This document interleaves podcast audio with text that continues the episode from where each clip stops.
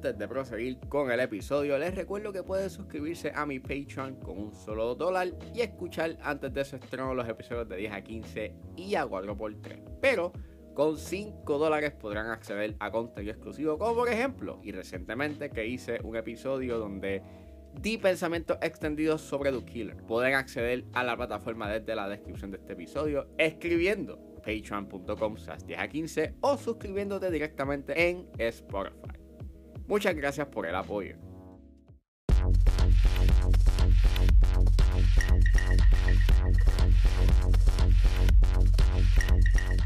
Damas y caballeros, bienvenidos a 10 a 15, un podcast donde se habla de películas y series en un lapso de 10 a 15 minutos. Yo soy Ángel y en este episodio voy a estar hablando de May December. May December está disponible en Netflix, así que setback, relax, que 10 a 15 acaba de comenzar.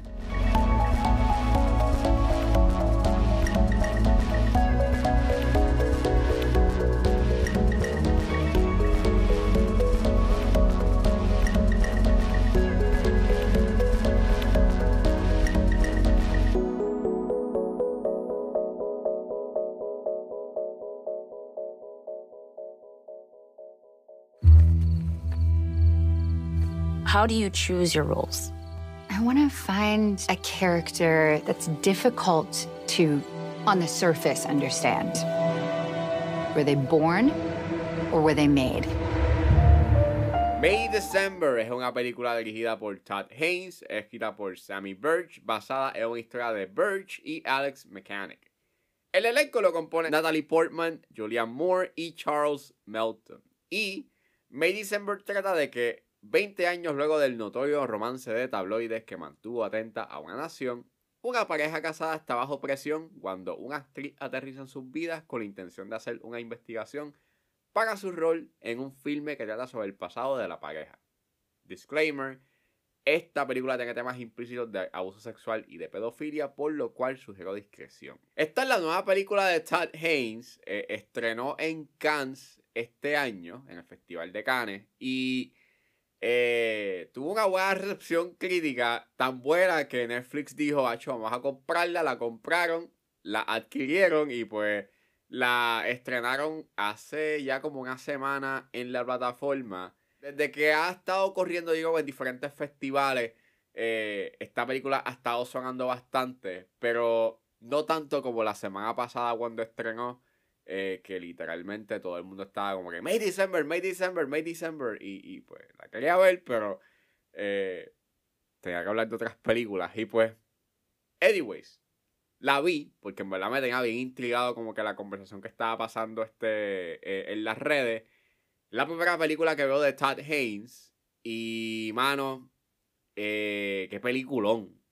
Mano, qué película más espectacular. Es inquietante, ojo, conste pero es la manera en cómo esta película trata estos temas tan espeluznantes, tan macabros y lo pone en este contexto melodramático y absurdo, al igual que tiene estos momentos campy, que esa ha sido una conversación que ha estado surgiendo en las redes de que, ah, esto es una película campy, funny, y aunque sí tiene elementos graciosos, entre comillas, y eh, tiene como que un aura un tanto campy eh, al inicio.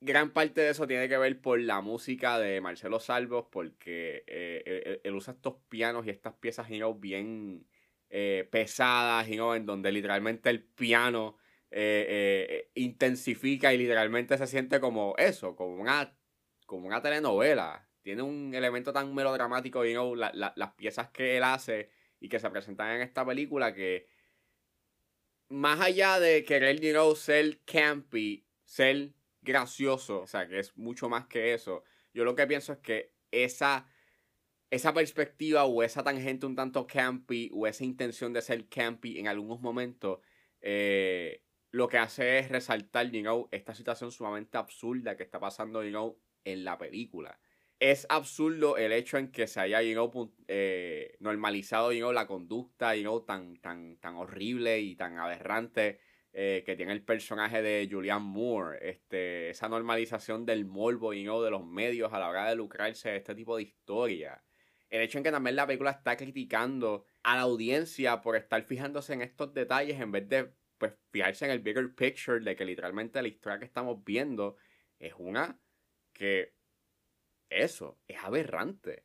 Y mano, esa mirada tan meta que tiene la película y cómo, y cómo se convierte en esta crítica tan intensa sobre esta conducta con respecto a estas noticias, eh, es lo que hace que esta película sea sumamente, mano, tremenda. Fácilmente esta película pudo haber fracasado si no tuviese como que la maestría o por lo menos este, esa habilidad que tiene Haynes de manejar estos tonos que son bien disonantes pero que en cierta forma lo que crean es algo único. Esto sencillamente hace que May December se convierta como que en esta mirada bien espeluznante a los temas que quiere hablar, junto con... Y esto es como que lo más que a mí más me chocó de la película, que básicamente este... Cómo Haynes nos presenta a esta comunidad que todavía está cargando con este evento como si básicamente hubiese pasado ayer. Y cómo el daño colateral no es tan grande que... que eso, la gente ha llegado a este punto en donde pues nada, es normal. Y ese, y ese factor de normalidad y, esa normalización a la conducta tan horrible que tiene el personaje de, de Julian Moore, en verdad, eh, es sumamente aterrador. Y esto tiene que ver mucho por las actuaciones, porque en verdad las actuaciones son sumamente fenomenales. Este, Natalie Portman da una de las mejores actuaciones que ha dado como que en su carrera, al igual que Moore. Este, yo diría que el personaje que hace este Natalie Portman es de mis personajes favoritos que haya hecho en el cine. La naturalidad que emanan estas actuaciones es sumamente estremecedor. Eh, son unos personajes que están repletos de capas, con muchas complejidades, y eso más bien en el caso de Portman. Eh, y, mano, Charles Melton, la actuación de él ha sonado tanto en Twitter que, pues, mano, yo fue, fue una de las razones por la cual me dio con ver esta película. Y sí, en verdad, este, todo el, todo el elogio que él ha recibido en las redes y, y, en diferentes premiaciones, pues sí, en verdad, bien merecido porque la actuación de él es un highlight. Y gran parte de por qué esta película funciona tiene que ver mucho por él. Sencillamente la actuación de él es explosiva, eh, aún con que él es bien sutil, you este, en las reacciones que él tiene y en la manera en cómo él se comporta, you en la mayoría de la película, no es hasta el final que literalmente como que deja salir sus emociones y es doloroso, es mano devastador y esa inocencia y juventud robada que él carga en su hombro y ver cómo él interactúa you en pantalla, en verdad, nuevamente es doloroso, la fotografía es impecable. Muchos de los encuadres literalmente estamos viendo a estos personajes know, interactuar y pues ser básicamente. Y el que hayan dejado que la cámara corra y que la edición sea tan calmada no se basa mucho en cortes ni están cortando constantemente sino de que estamos viendo esta escena correr y hace que esto se convierta en algo que te absorbe poco a poco hasta estar hasta estar completamente inmerso con lo que sucede en pantalla su tercer acto es sumamente poderoso y es estremecedor. Y, mano, después de que la vi y ayer que estuve como que pensando todavía en ella, eh, le quise buscar algo como que, que, no me haya gustado y en verdad no. No, no pude. Esta película en verdad es una de las mejores películas de este año. Y ahora quiero ver la filmografía de Todd Haynes. Porque en verdad, este. Si es con esta película. Y me gustó mucho. Yo no me quiero imaginar la filmografía de este director.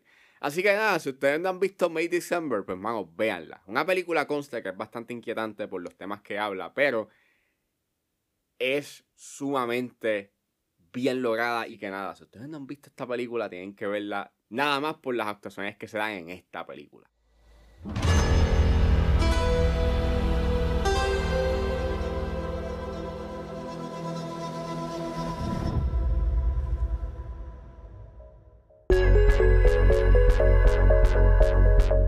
Eso fue todo en este episodio de 10 a 15. Espero que les haya gustado. Suscríbanse a mis redes sociales. Estoy en Facebook, Twitter e Instagram. Juanes.pr. Si están en la disposición de ayudar a la calidad de este podcast, pueden donarme a través de PayPal como Ángeles PR.